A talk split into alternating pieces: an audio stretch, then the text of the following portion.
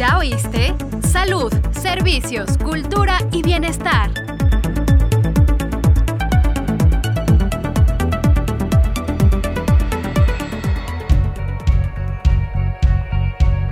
Le damos la bienvenida a nueva cuenta al doctor Jorge Antonio Torres. Sí. Doctor, bienvenido al programa. Hola, saludos a todos, nuevamente nos vemos por aquí. Doctor, llegamos a hablar de la insuficiencia venosa y hoy vamos a hablar de la trombosis.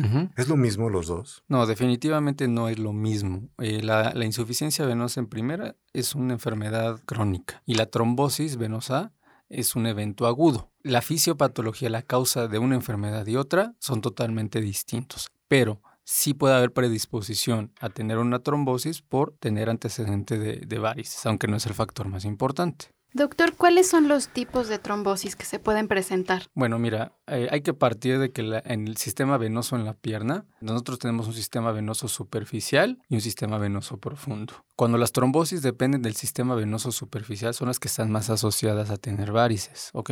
Pero realmente, a pesar de que es un, es una, es un problema o una patología que sí es dolorosa porque la, la vena, cuando se forma el coágulo, se pone roja, caliente, definitivamente esto no es tan peligroso. Sí, es, sí, la verdad sí le molesta demasiado al paciente, pero si se atiende de manera oportuna, no va, no va a progresar a más. Pero cuando el sistema venoso profundo se le forma un coágulo, esto sí ya es algo muy, muy peligroso porque el sistema venoso profundo tiene una conexión directa con la circulación pulmonar. O sea, un trombo que nace, que regularmente nace por debajo de la pantorrilla o a nivel de la rodilla, puede progresar al sistema venoso pulmonar. Eso se llama tromboembolia pulmonar y eso sí es una tromboembolia pulmonar masiva, o sea que un gran porcentaje de la circulación pulmonar se puede ocluir, eso sí pone en riesgo a los pacientes porque es algo que puede ser mortal. ¿La trombosis puede llegar a ser mortal? Sí puede llegar a ser mortal porque, como te comentaba, si, una si un gran porcentaje de la, de la circulación pulmonar se llega a obstruir, hay que recordar que a nivel pulmonar es donde se lleva el intercambio de oxígeno. Entonces, si, es, si el trombo o el coágulo ocluye esta, esta circulación pulmonar, pues obviamente puede ser mortal o acabar con un apoyo ventilatorio invasivo, con un ventilador. Entonces es algo que a nivel mundial genera una gran cantidad de, de decesos. ¿eh? Es una de las causas más importantes de, de muerte a nivel cardiovascular. ¿no? En México se dice que se presentan eventos trombóticos alrededor entre 400 y 500 mil casos por año. O sea, son muchos. Y de todos estos casos, ¿quiénes son más propensos a padecer trombosis? Mira, las, ca- las causas de trombosis venosa profunda son muchas. Hoy en día una de las causas principales incluso puede ser una misma cirugía. Generalmente las cirugías ortopédicas, cuando el como son cirugías que hacen que el paciente esté inmovilizado eh, con un yeso y que pues no deambule o no camine de manera tan inmediata, e- eso hay predisposición, ¿no? Las cirugías ortopédicas. Número dos, también puede haber muchas causas de tipo congénito, es decir, se llaman trombofilias o enfermedad- eh, enfermedades de la sangre que favorecen la formación de coágulos. Son deficiencias de proteínas con las cuales uno nace, que se pueden heredar y que pues obviamente uno nunca sabe que las tiene hasta que eh, hay un primer evento trombótico. También tiene mucho que ver, por ejemplo, eh, las- viajes en avión prolongados. Hay que recordar que en un viaje en avión se, bueno, se dice que ya es de riesgo un viaje de más de cuatro horas.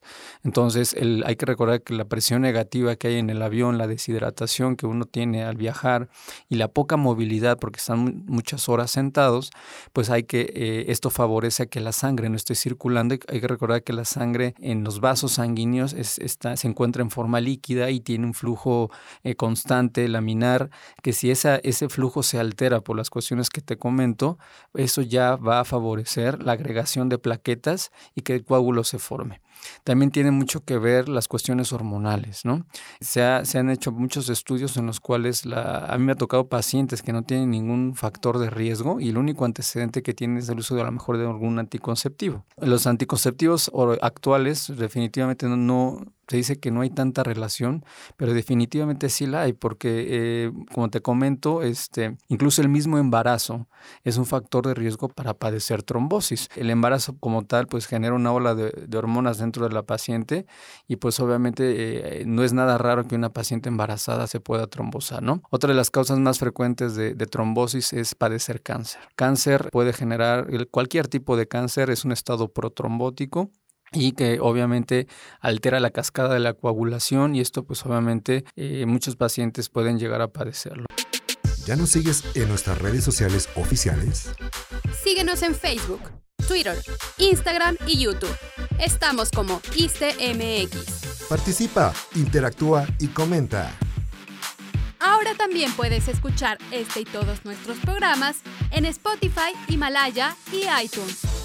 Búscanos como ISTE Podcast. Más información en www.go.mx diagonal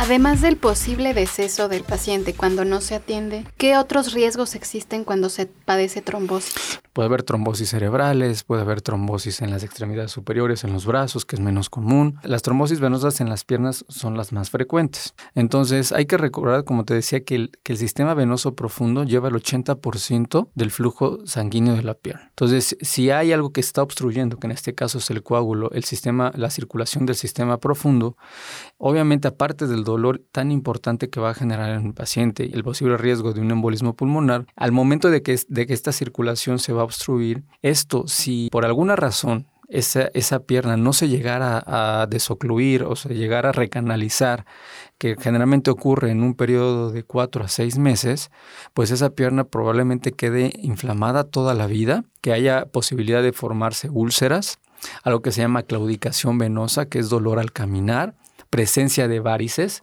que esto ya se llaman varices secundarias. Si no son varices debido a que el sistema profundo está enfermo, y que obviamente eh, como mecanismo compensatorio van a aparecer después.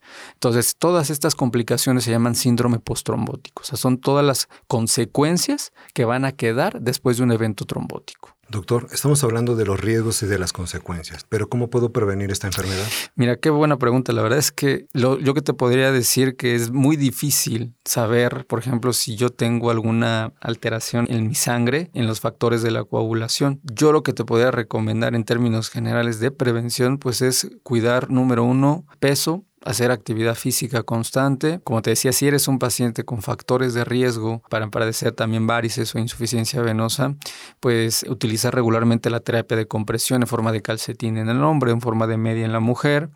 Y pues obviamente si ya hay antecedentes familiares de padecer esta, este tipo de, eventos, pues con más razón ante cualquier dolor, inflamación importante en las extremidades, acudir inmediatamente con el, con el angiólogo y cirujano vascular para la evaluación y determinar si no se trata de un evento de este tipo. Doctor, ¿y en qué consiste el tratamiento? El tratamiento actualmente a nivel mundial, el que siempre ha existido y que es la, piedra fundamental eh, o el estándar de oro es la anticoagulación. ¿sí? Nosotros tenemos eh, disponibles una gran cantidad de medicamentos, ya sea en forma inyectada o, o, medicamentos orales, los cuales quiero aclarar que el medicamento no, no es que vaya a deshacer el coágulo, lo que va a hacer es evitar la progresión. Te voy a poner un ejemplo. Si el trombo al momento de la evaluación inicial está a nivel de la rodilla, el administrar de manera oportuna el anticoagulante va a evitar que ese trombo progrese, o sea, que siga subiendo, que llegue al muslo, que llegue a la ingle, que llegue al,